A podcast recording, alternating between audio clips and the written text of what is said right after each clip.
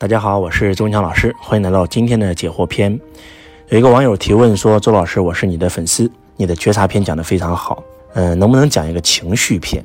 我非常在意面子，在意别人的看法，导致什么都恐惧，做什么都畏首畏尾，最后什么都做不成。比如说在公共场合遇到一个美女，如何搭讪，敢提出问题，害怕恐惧周围陌生人异样的眼光。”这同学问问题问得非常好啊。嗯，当你把东西想明白、活明白的时候，或者用周老师的话，你开悟了，你就不会在意别人怎么看你了。为什么这么说呢？八万四千个人看你，就有八万四千个你，所以你是你，你非你，只有你可以定义你是谁。大家能听懂我在说什么吗？八万四千个人看我，就有八万四千个我。我们在听周老师音频的时候，可以看下面的评论，或者在刷周老师视频，可以看下面的评论。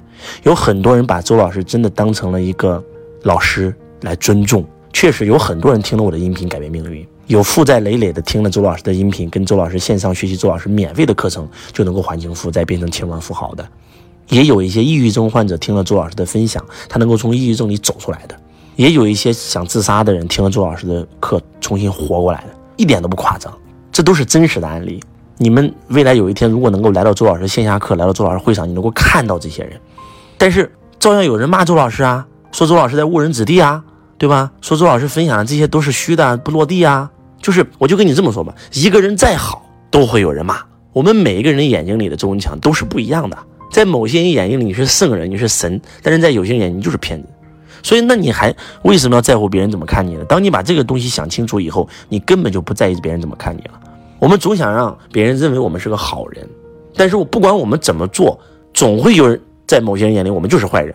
那我们还在乎别人干嘛呢？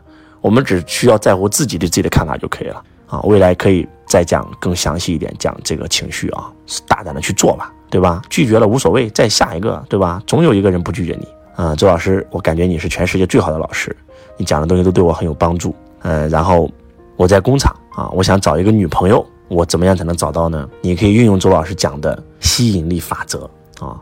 周老师，我有梦想，我想当歌手，可是学校安排我在工厂干三个月，工厂的活很难干，一天很累，我很崩溃，我该怎么办呢？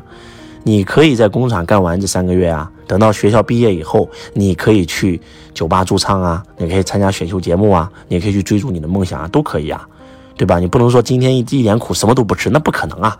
那周老师也不想在工地，那我不还得在工地干吗？对不对？人生总有一个过程，只要你一辈子不在工厂，那就行，只是个阶段。啊，我们在工厂，比如说那个时候我在工地，我赚到钱了，我就赶快去学习嘛，对吧？学习电脑，走出来了，我就有了一个 IT 的学历，我就可以去电脑城上班了，对不对？就让自己的生命提升一个台阶了嘛，要从卖体力到卖智力嘛。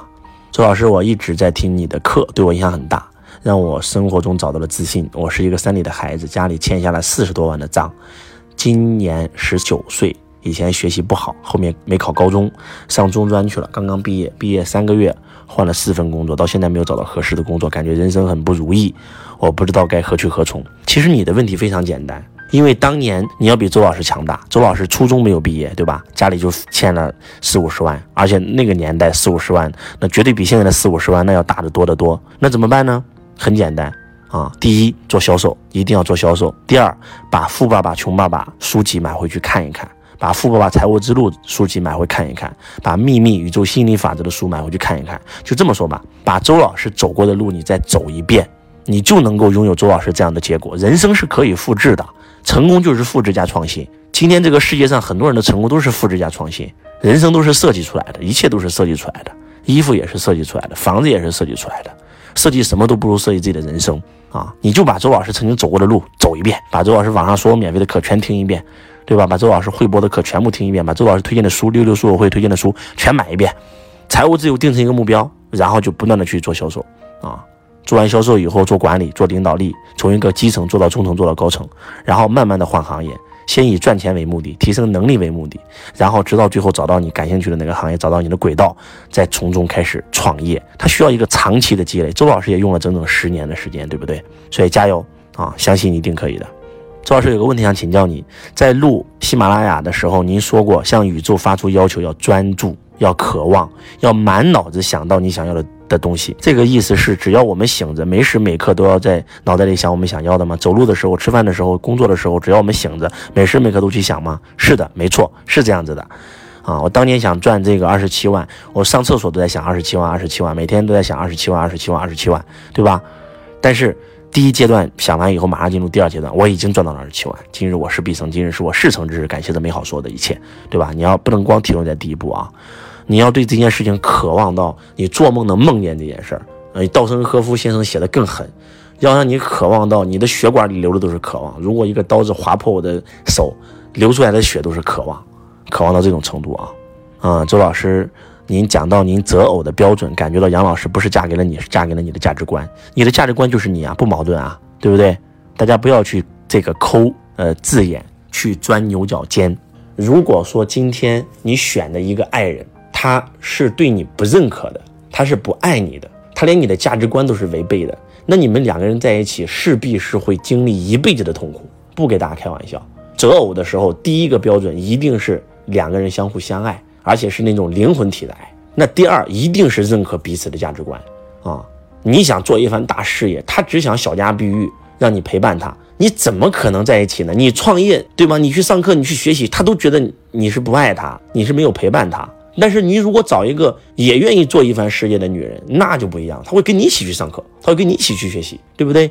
那如果说你是一个小富即安的人，你不愿意出去，你就想在家里小县城待着，老婆孩子热炕头。结果你找了一个想做一番大事业的女人，那废了，两个人又要吵架了，对不对？她要去学习啊，你不让她去学，她就觉得你不支持她呀，觉得你不爱她呀，对吧？你想留在老家县城，她不啊，她想去北上广深呐，两个人就争论了嘛。那怎么办呢？你想小家碧玉，你就找一个跟你一样想小家碧玉的人。对不对？你们两个人在一起生活挺好啊，大家都觉得在小县城有个小房子，付个首付啊，生个孩子，陪着自己的家人就挺好啊。那你们两个人在一起就会很幸福啊，对不对？